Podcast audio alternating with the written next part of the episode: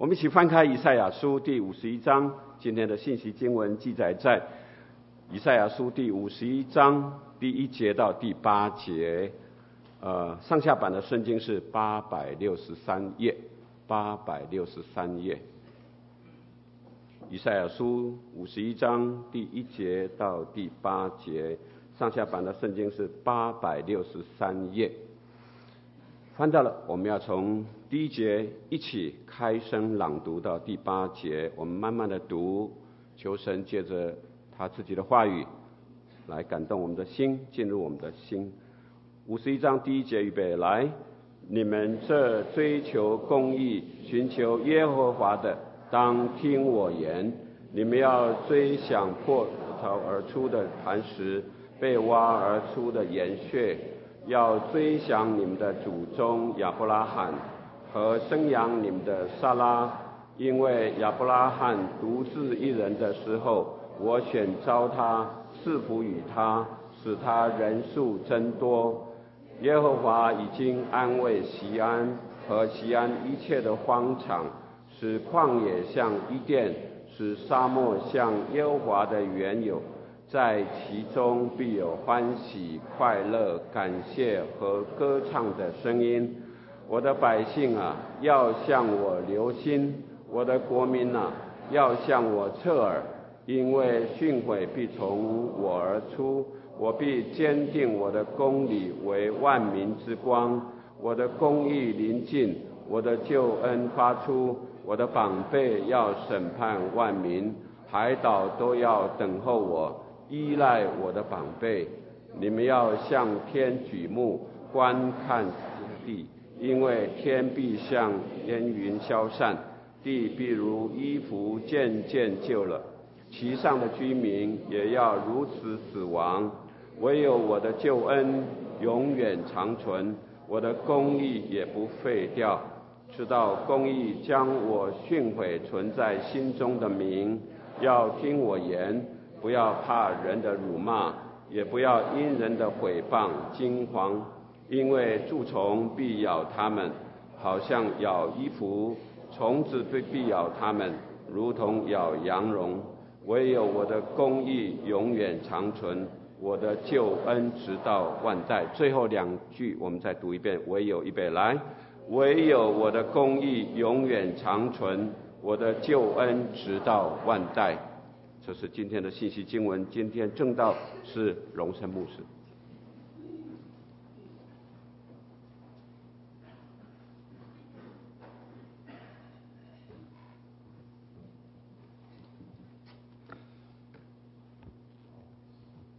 弟兄姐妹平安。呃，今天我的讲道题目是倾听，听什么呢？从小到大，你都听什么呢？我小时候喜欢听相声，经常伴着入睡的是陈一安、吴兆南、魏龙豪，他们的相声是我从小成长的一个陪伴。听多了以后，发现哎，怎么有的时候现在讲话的模式已经受影响。有人喜欢听音乐，对作曲家、演奏家、乐团真的如数家珍。我真的从小对音乐一窍不通，唯一还有一点安慰的就是唱歌还不太走五音不全，还不太走音。在小学，我读的是北师附小哈，康牧师也是北师附小，哎，我有这样的学长，我很自豪哈。在座可能有很多弟兄姐妹读北师附小，北师附小早年就非常特别，它有一个音乐教室，特别的一个音乐教室。小时候对音乐真的一窍不通，就发现奇怪，为什么墙壁上钉的都是外国人的照片？怎么不是订国父跟先总统蒋公的照片？后来才开始认识碧林以后，听音乐，才开始慢慢。懂得一点点什么叫听音乐。有人喜欢听演讲，在短短的几十分钟当中，或者是一两个小时，可以吸收别人的学习，或者是生活上体验的精华。有人真的非常喜欢听演讲，哪里有演讲他都去听。在今天这个资讯非常发达的时代，我想大部分的时间，我要问一个问题：弟兄姐妹，我们在听什么呢？太多东西了，我们在听什么？一周刊的八卦消息，我觉得已经成为各家传播媒体争相报道的头条新闻。有弟兄跟我说，一周刊已经是各家媒体的新闻中心，只要一周刊报道什么，你就报道那个就好了。一定有卖点，一定有收视率。不管是政治圈的，或者是娱乐界的，你发现我们周遭充斥了八卦。有人喜欢听政治的评论，打开电视，不管怎么扭，都可以看到政论性的节目。好像晚上每一个时段，不同的电视台它都会安排。我想我们都不喜欢去听。也不喜欢去看这些政论性的节目，可是不知道怎么回事，总是经常不由自主的就转到那个台。虽然我们不想听、不想看，可是我们还是听了，还是看。结果总是让我们自己落在恼怒、纷争和论断的罪恶里面。讲到这里，我就有一点羡慕康牧师。因为他不看电视，因为他也不看报纸，因为他也不听广播，我不知道他家这么穷。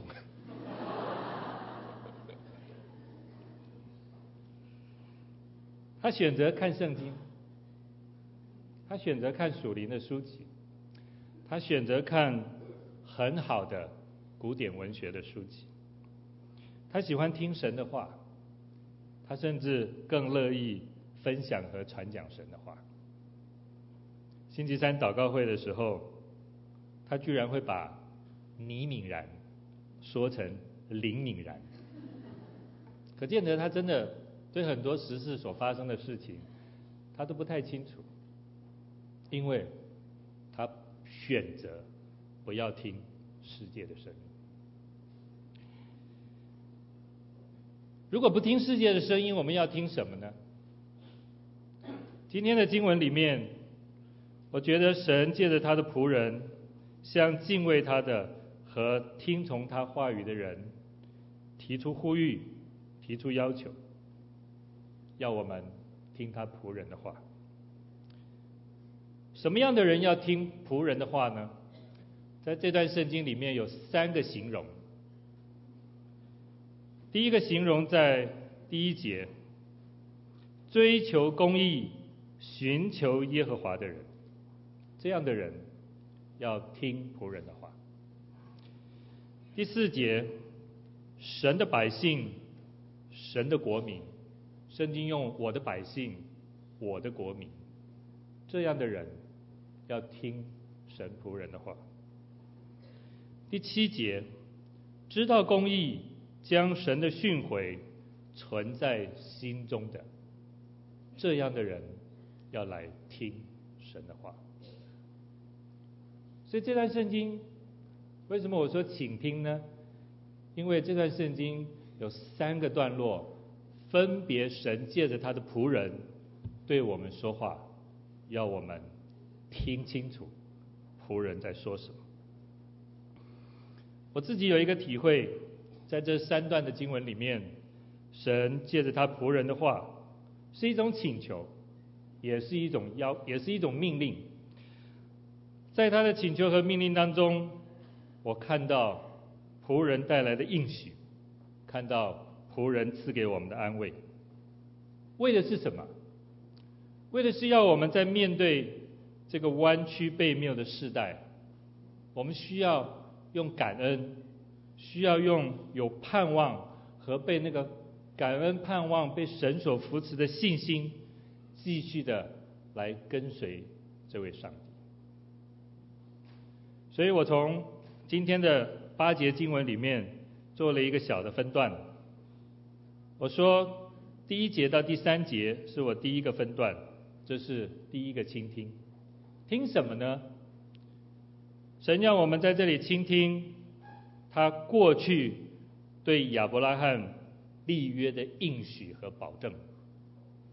这段圣经说的是以色列人的过去，神如何过去拣选亚伯拉罕，应许亚伯拉罕，带领亚伯拉罕，神说的，他就这么做了。第二段四到六节，这里神让我们听什么呢？我觉得神借着他仆人告诉我们，他是那位未来在未来的时间永远掌管赐下救恩的宝贝和公义审判的那位主。这是未来，也可以说神百姓的未来掌管在这位这一位公平公义赐下慈爱和审判的主手里。第七节、第八节是第三个倾听，倾听什么呢？神在这里要激励他的百姓，也就是激励我们这些属神的儿女，神赐福给我们，必得享平安，使我们的心灵可以被坚固。所以我说，这第三个倾听是要让我们听神的赐福。在现在就带给我们。在第一节、第三节的圣经里面，我把它再读一遍。你们这追求公义、寻求耶和华的，当听我言。你们要追想被凿而出的磐子、磐石，被挖而出的岩穴，要追想你们祖宗亚伯拉罕和生养你们的撒拉，因为亚伯拉罕独自一人的时候，我选召他。赐福与他，使他人数增多。耶和华已经安慰锡安和锡安一切的荒场，使旷野像伊甸，使沙漠像耶和华的园宇，在其中必有欢喜、快乐、感恩和歌唱的声音。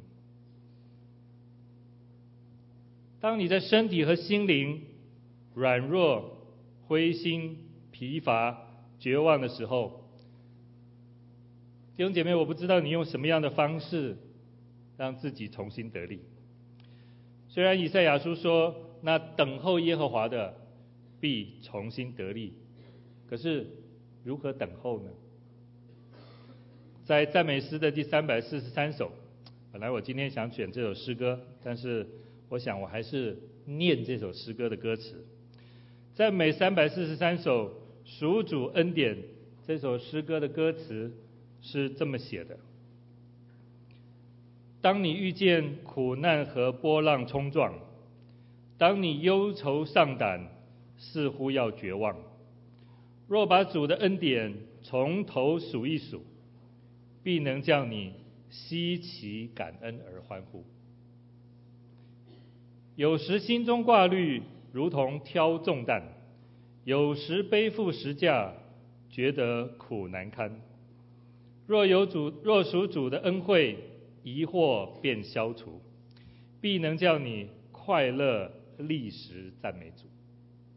弟兄姐妹，我们的心已经改变。每逢遭遇心灵各样大征战，不要为此丧胆，因主已得胜。若属主的恩惠，必重新得力，刚强壮胆，凡事得胜有余。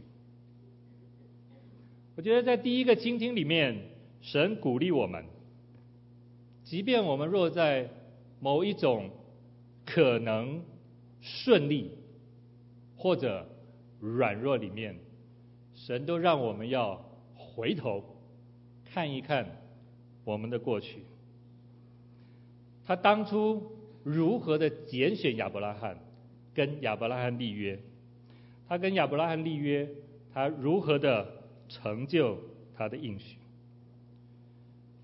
今天神把我们眼目从现实的软弱、危险、艰难、灰心、绝望里面，要我们把眼目拉开，回头回去看一看，神跟亚伯拉罕是如何建立这恩典的约定。神把我们的心拉回来，让我们拉回到应许的源头，拉回到。应许的恩典的开端。圣经这里说，当亚伯拉罕独自一人的时候，神呼召他，神要他离开本地、本族和父家，往神所指示他的地方去。神要赐给他大国，神要赐给他大名，神要赐给他大福，而且地上的万族都要因亚伯拉罕而得福。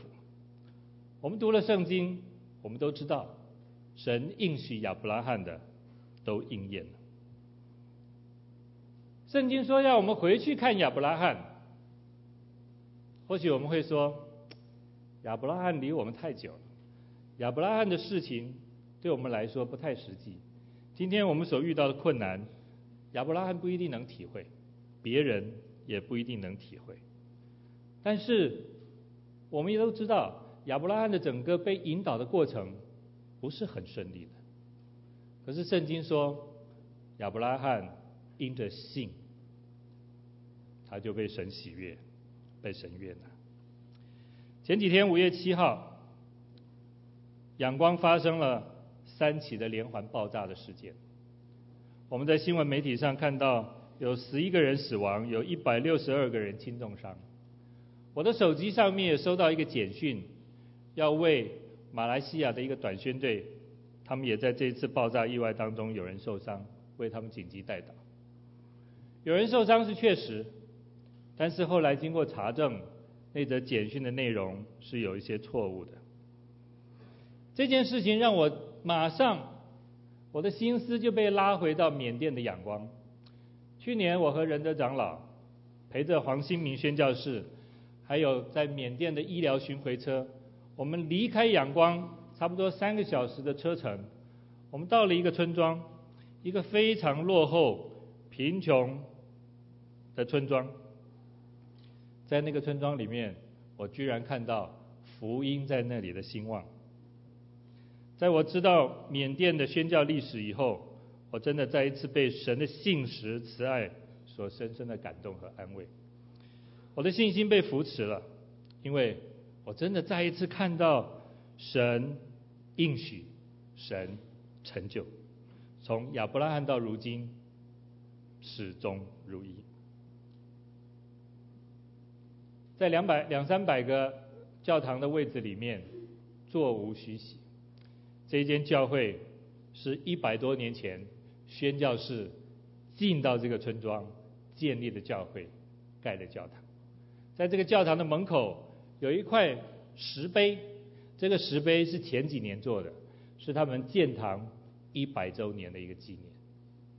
很感谢主，福音怎么样传到缅甸的呢？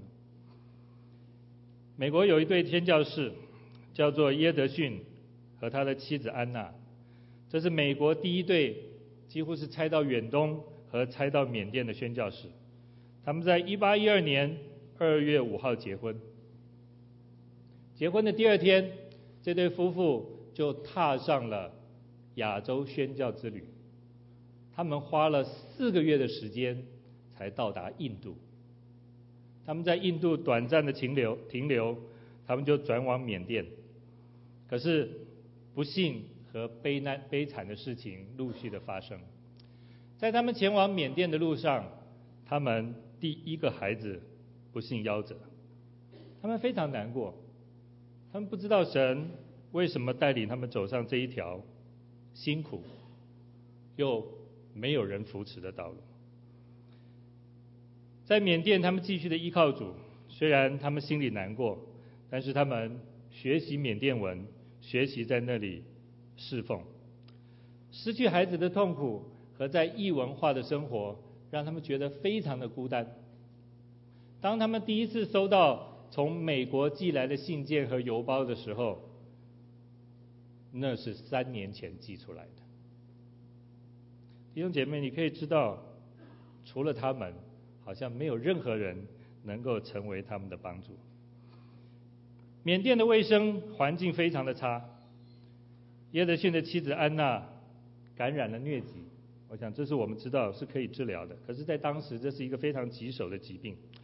更糟的是，他不止得了疟疾，他们的第二个孩子在八个月的时候不幸又夭折。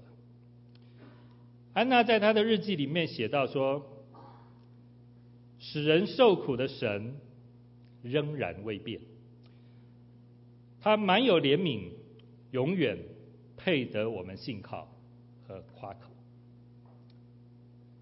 弟兄姐妹，这是什么样的信心？耶德逊夫妇他们在缅甸宣教，虽然非常的辛苦，但是他们时时回顾上帝的恩典，时时数算上帝的恩典。他们继续相信那位信实慈爱不改变的上帝，就是耶耶德逊夫妇他们在苦难当中继续要侍奉的这位上帝，而这位上帝也是他们定义选择。要继续跟随的上帝，他们没有别的属灵秘诀，他们借着每天数算恩典，成为他们继续跟随上帝的方法。在哀痛当中，安娜成立了一个缅甸的女子学校，他用非常简单的缅甸文写了一些教义，他也开始翻译旧约圣经的约拿书。时间很快，一转眼。五年过去了，弟兄姐妹，如果我们派一对宣教士夫妇出去，五年以后他回来的宣教成果报告是零，你会怎么样看这一对宣教士侍奉的价值？他们在缅甸五年的服侍，没有人信主，很辛苦，安娜积劳成疾。罹患了肝病，所以她不得不回美国去治病疗伤。两年半以后，她再度回到缅甸，回到她丈夫的身边。这个时候，她的丈夫正在买手缅甸文新约圣经的翻译和一些旧约的经文。在缅甸传福音九个年头里面，感谢神，有一些收割。这九年，他们得着了。十八个果子，平均一年收割两个人。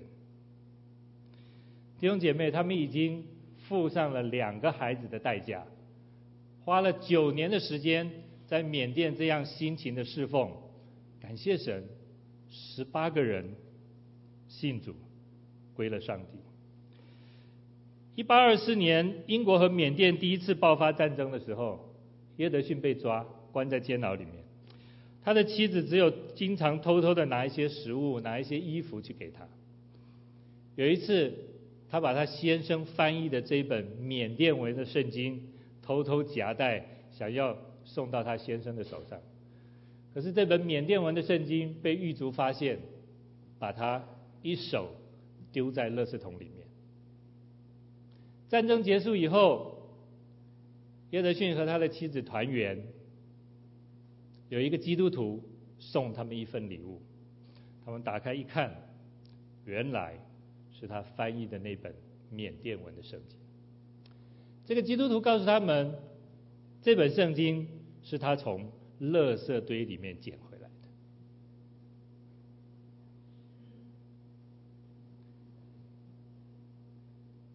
一八六一八二六年的二月，安娜罹患了脑膜炎。几个月以后，安娜过世。安娜过世的时候只有三十六岁。这个时候，他们已经有一个有了第三个孩子。当耶德逊把他的妻子跟他一起这样辛苦侍奉的妻子安葬以后的不久，耶德逊也埋葬了他第三个孩子。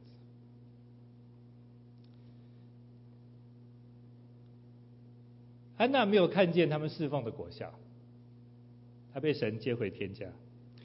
可是耶德逊缅甸文圣经的翻译工作，后来建造了五十三间缅甸的教会。去年我去缅甸的时候，我接触到许许多多克伦族的传道人。我知道耶德逊夫妇当时他们接触了克伦族，今天我相信。缅甸克伦族的基督徒，就是因为当时这对夫妇愿意摆上生命的代价，在他们当中传福音所结的果子。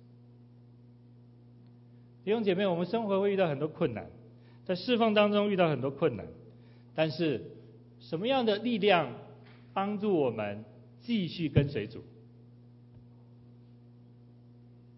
以色列人圣殿被烧了，圣城被拆了，以色列人被掳到外邦了，连活命回国的指望都没有。以色列人生活的际遇糟透了。神让以色列人回去看当时他跟亚伯拉罕是如何立约的。耶德夫耶德逊夫妇他们在缅甸的遭遇实在是糟透了，不能再糟了。神让他们经常回首数算每天的恩典。我相信我们生活里面每天遇到的许多事头事情，也让我们觉得糟的不能再糟了。巴不得这段圣经鼓励我们回头看看上帝过去怎么样带领我们，他是那位信实的上帝，他怎么说，他必定怎么成就。神在这里让我们倾听回顾，他是那位立约的主，他是那位守约施慈爱的上帝。威廉克里是第一位去印度的宣教士。当时根本没有人支持他。有人说：“我们英国这么多人都还没有信主，你要跑去印度干什么？”李文斯敦是第一次、第一位去非洲的宣教士。当他第一次回国述职，他已经瘦的病的不成人样。人家说：“你不要再回去了，非洲不要再去了。”他还是坚然、毅然决然的要回到非洲去。一百四十年前，戴德生成立中国内地会。到今天一百四十年，一九零零年庚子事变，内地会死了这么多的宣教士，这些艰难并没有让这些宣教的人员放下了他宣教的意向和工作，他们继续用信心来跟随上帝。在这里，神借着他仆人安慰我们，赐下怜悯，神的怜悯和安慰带来新的改变。各位，这节经文。让我们看到，西安的荒场可以由旷野、沙漠变成耶和华的园子。在上帝的手里，即便荒凉，神也可以让它转危为安，化眼泪为欢笑。在印度、在非洲、在中国，今天真的有无不计其数的基督徒。感谢神，原来。那是福音的荒场，那是福音的沙漠。今天，就像经文所说的，在印度、在非洲、在中国，里面充满了欢喜、快乐、感谢和歌唱的声音。神让我们看过去。第二段圣经第四节到第六节，我的百姓啊，要向我留心，留心什么呢？弟兄姐妹，就是留心听。我的国民呢，要向我侧耳，侧耳什么呢？还是要听，因为训诲必从我而出，我必坚定我的公理为万民之光。我的公义临近，我的救恩发出，我的膀臂要审判万民，海岛都要等候我，倚靠我的膀臂。你们要向天举目，观看下地，因为天必像烟云消散。地必如衣服渐渐旧了，其上的居民也要如此死亡。唯有我的救恩永远长存，我的公义也不废掉。什么是永恒啊，弟兄姐妹？到底什么是永恒啊？就着物质来说，我们可能觉得这天地已经够长久了。地球据说已经有四十六亿年。就是生命来说，我们认为人的生命已经够长久了，不是我们活得久，而是我们的生命可以一代一代的这样延续下去，我们觉得很长久。就这精神来说，我们觉得爱是长久的，不管是神与我们的爱，或者是我们与人之间的爱，我们觉得这个爱是宝贵的，这个爱是海枯石烂。在这段圣经里面，神的仆人让我们倾听和观看。天必像烟云消散，地必如衣服渐渐旧了，其上的居民也要如此死亡。弟兄姐妹，永恒价值的事物，真的不是我们以为那样的。我们以为长久永恒的，从圣经来看，几乎都是短暂的。神让我们观看天地的结局，天地的结局如烟云消散，四十六亿年够久了吧？我不知道未来它还有多少年，但是它终必要像烟云消散，像衣服旧了一样。我们呢？其上的百姓，我觉得更悲哀。圣经这里说，他们的寿命要像蟒虫一样。弟兄姐妹，什么是蟒虫啊？就像蚊子、苍蝇一样那样的昆虫，寿命够短了吧？比起我们人的寿命，这些小昆虫的寿命真是短暂。真正安慰我们的，是这段圣经上面所说神的公理、神的光和神的公义。五月第一周，沈牧师在这里传递第一个仆人的信息。其实第一个信息里面也谈到公理、光和公义，这是耶和华仆人带来的信息，这是耶和华仆人的本身。四十二章第五节那里提到，和五十一章这里有相同的内容。创造天地、是气息给和灵性给人的那位上帝，他要借着他的仆人。在谦卑忍耐、不灰心、不善当、不上胆当中，要建立公理，而且一直要到这个公理建立在地上。如果这个公理没有建立在地上，这个仆人绝不罢休，绝不疲惫，绝不停止。我们知道，这个公理建立在地上，神让他的仆人亲自来建立，这个公理要被传开，这个公理。就是神的爱，这个公理就是神的十字架救赎，这个公理就是神仆人耶稣基督的自己。五十一章第四节到第六节，神的仆人要我们再一次倾听，神的公理要带来是那永远救赎和永远的公义。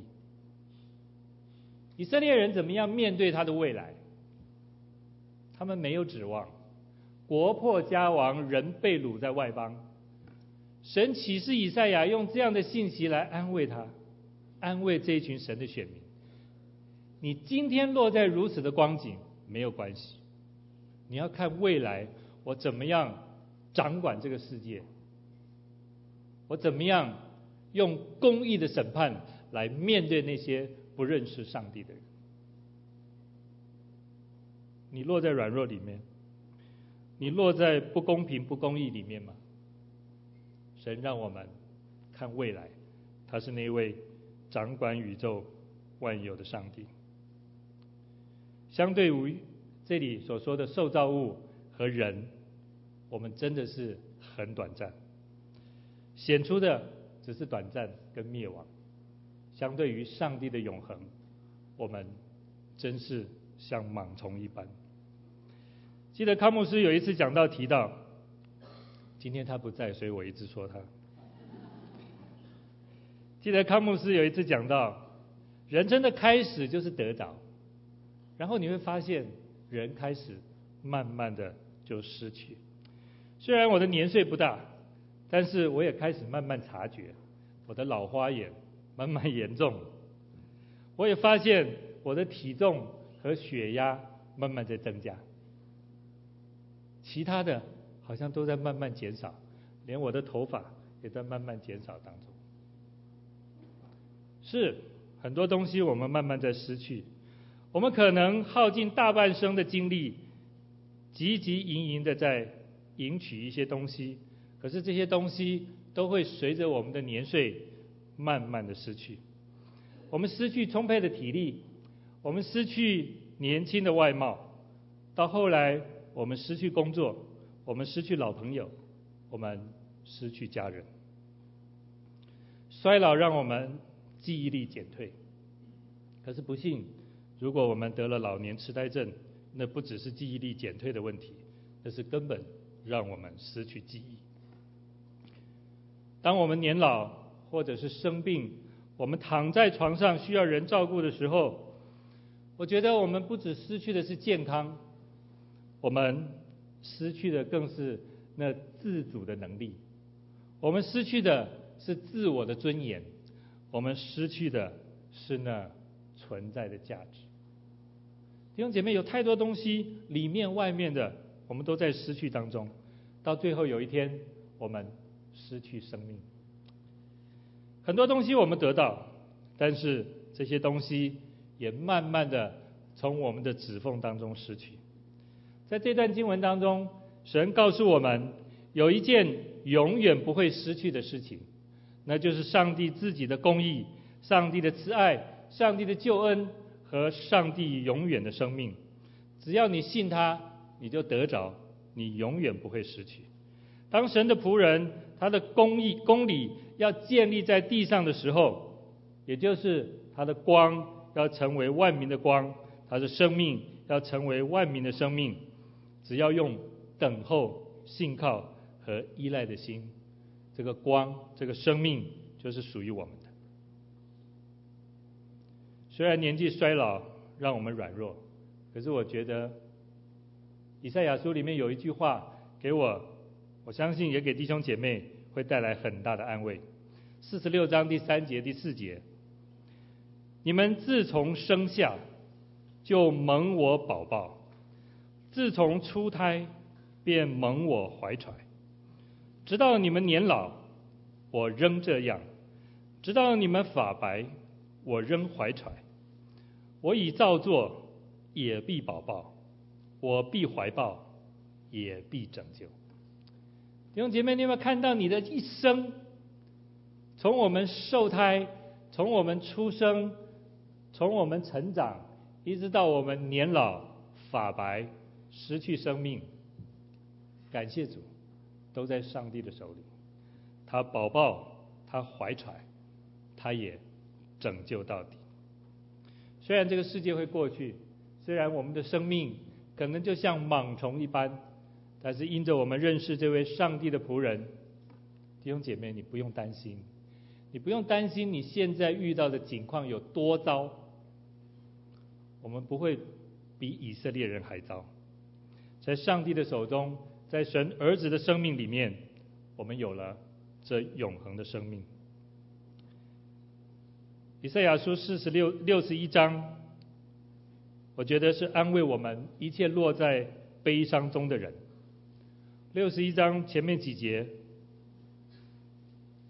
他要代替我们的软弱，担当我们的疾病；他要赐我们华冠，代替灰尘；喜乐油代替悲哀；赞美衣代替忧伤的灵。我相信，因为神的公义。和救恩永远与我们同在。不管你今天落在什么样的光景，上帝让我们看未来，他是那位掌权的主。第三个，请听在经文的第七节、第八节，经文是这么说：知道公义，将我训诲存在心中的民，要听我言，不要怕人的辱骂，也不要因人的毁谤惊慌，因为蛀虫必咬他们。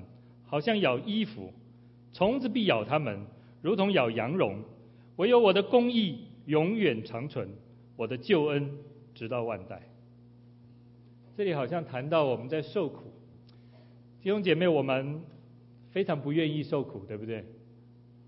我想我们没有人愿意主动受苦，但是当我们信了主，我们也知道我们不怕受苦，对不对？我们每个人都经历许许多多的苦难，但是我们不怕受苦。我们怕的是因为我们犯罪而受苦，对不对？神也告诉我们，我们不要因为犯罪而受苦。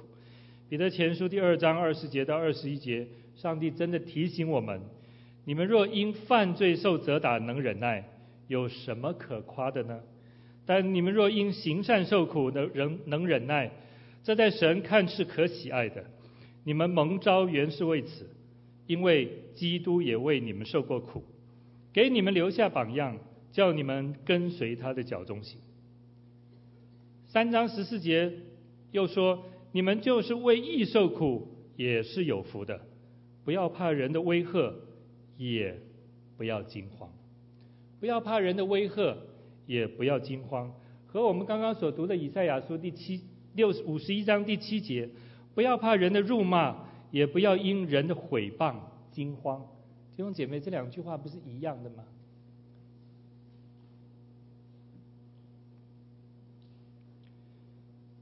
我觉得这两句话给我们很大的祝福，因为行善受苦，能忍耐，这是神所喜悦的；为义受苦受逼迫，这也是神告诉我们是有福的。圣经在里面说我们会受苦，我觉得有两种情况让我们会害怕。刚刚从经文我们可以这样看：一种是出于人的辱骂和威吓。弟兄姐妹，你怕不怕？当一个人对你有一个非常凶恶的态度，讲出非常难听的话语，面对你，你会不会对他这样的一种态度，心里产生恐惧，产生害怕？这是第一种害怕。另外一种害怕，是因为。别人用这样恶劣的态度来对你的时候，你心里会产生惊恐，因为你心里的惊恐让你害怕，你的惊恐无法面对。所以刚刚我们所读的经文，神叫我们不要害怕，不要怕人的辱骂，这是别人加给你的，也不要因人毁谤而惊慌。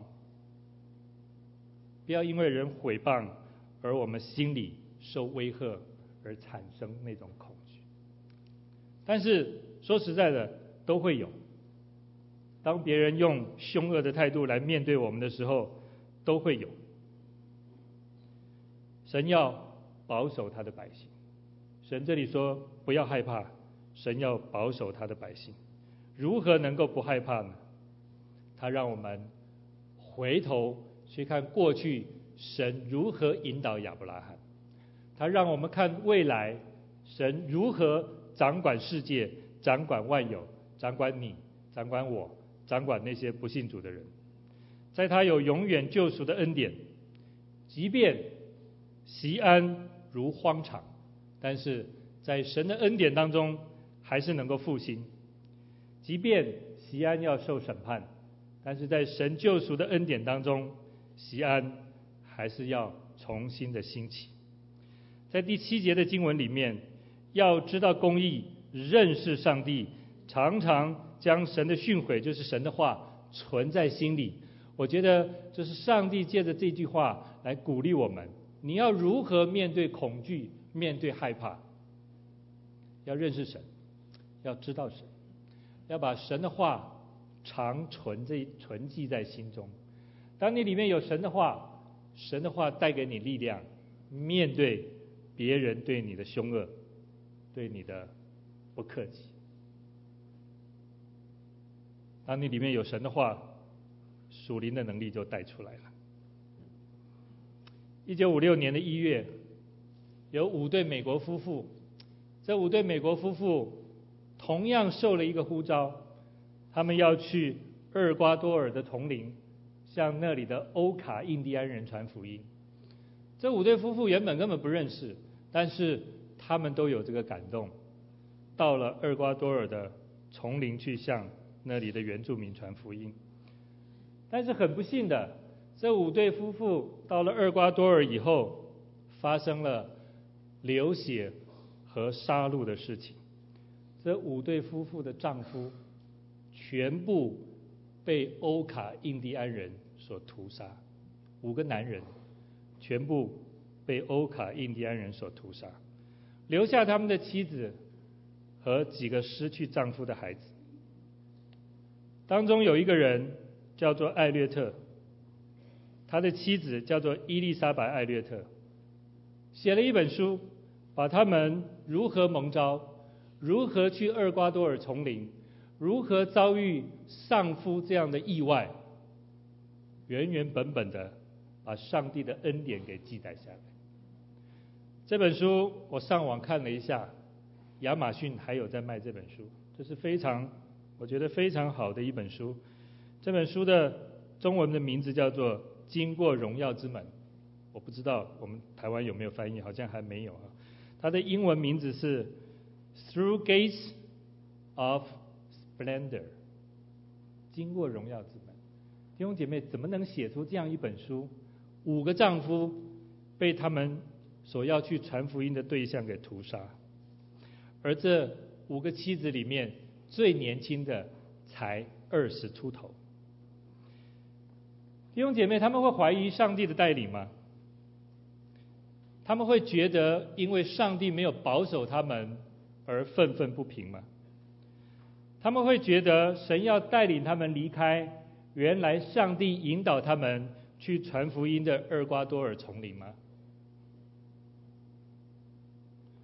他们的心中对欧卡印第安人会有恨吗？他们如何去面对这些屠杀他们丈夫的印第安人，而学习饶恕呢？他们会不会觉得上帝真的不公平？他们会不会觉得上帝真的没有能力？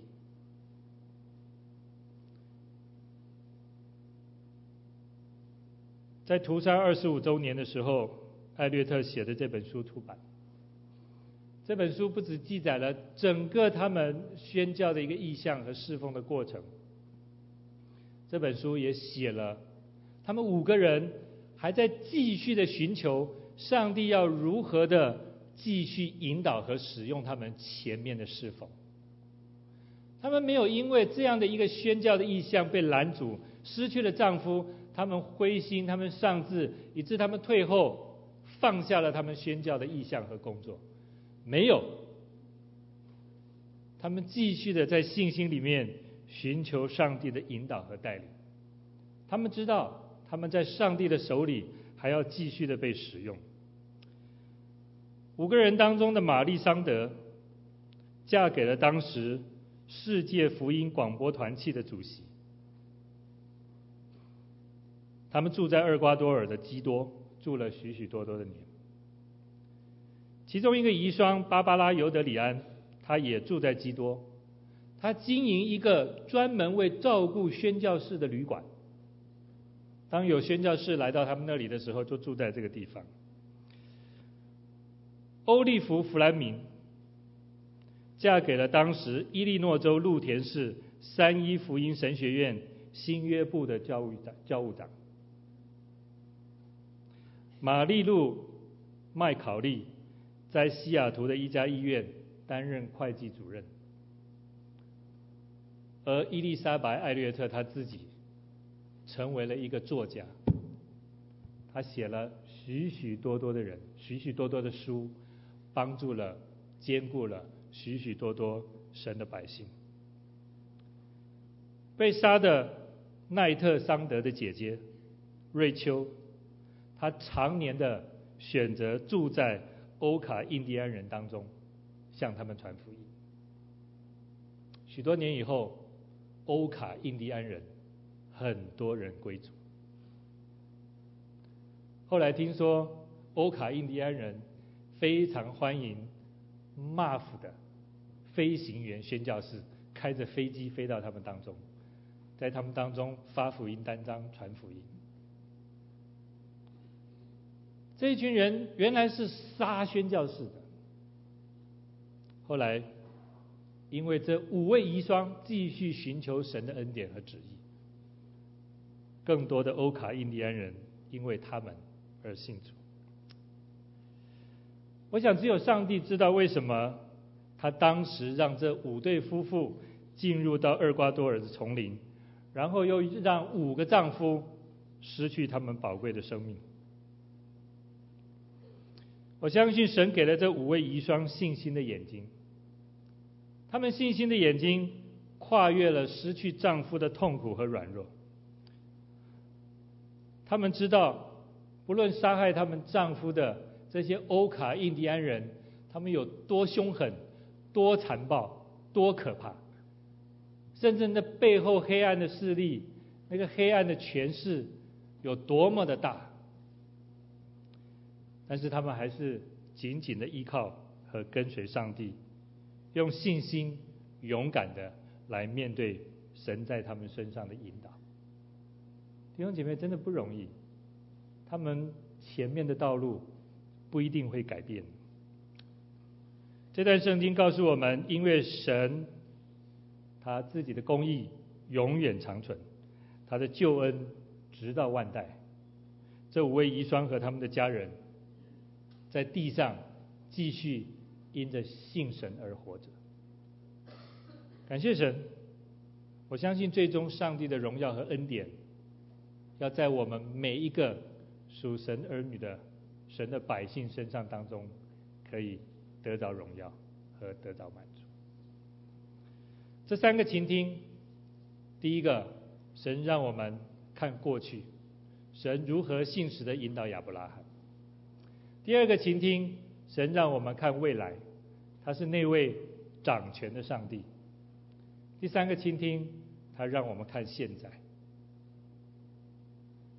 不要怕，我们落在如何软弱的光景里面，他现在就赐给我们平安，坚固我们的软弱的心灵，使我们刚强。神引导我们过去、现在、未来，每一分每一秒都在他的手里。让我们凭着信心，继续的来跟随他的脚步行。我们一起祷告。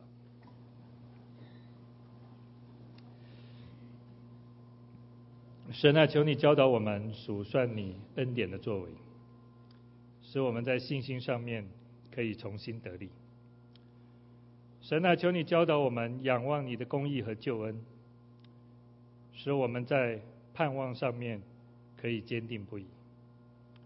神啊，求你教导我们可以隐藏在你翅膀的荫下，使我们在爱心上可以成为主的见证。谢谢上帝，你认识我们，你坚固扶持我们的软弱，奉靠耶稣基督的名祷告，阿门。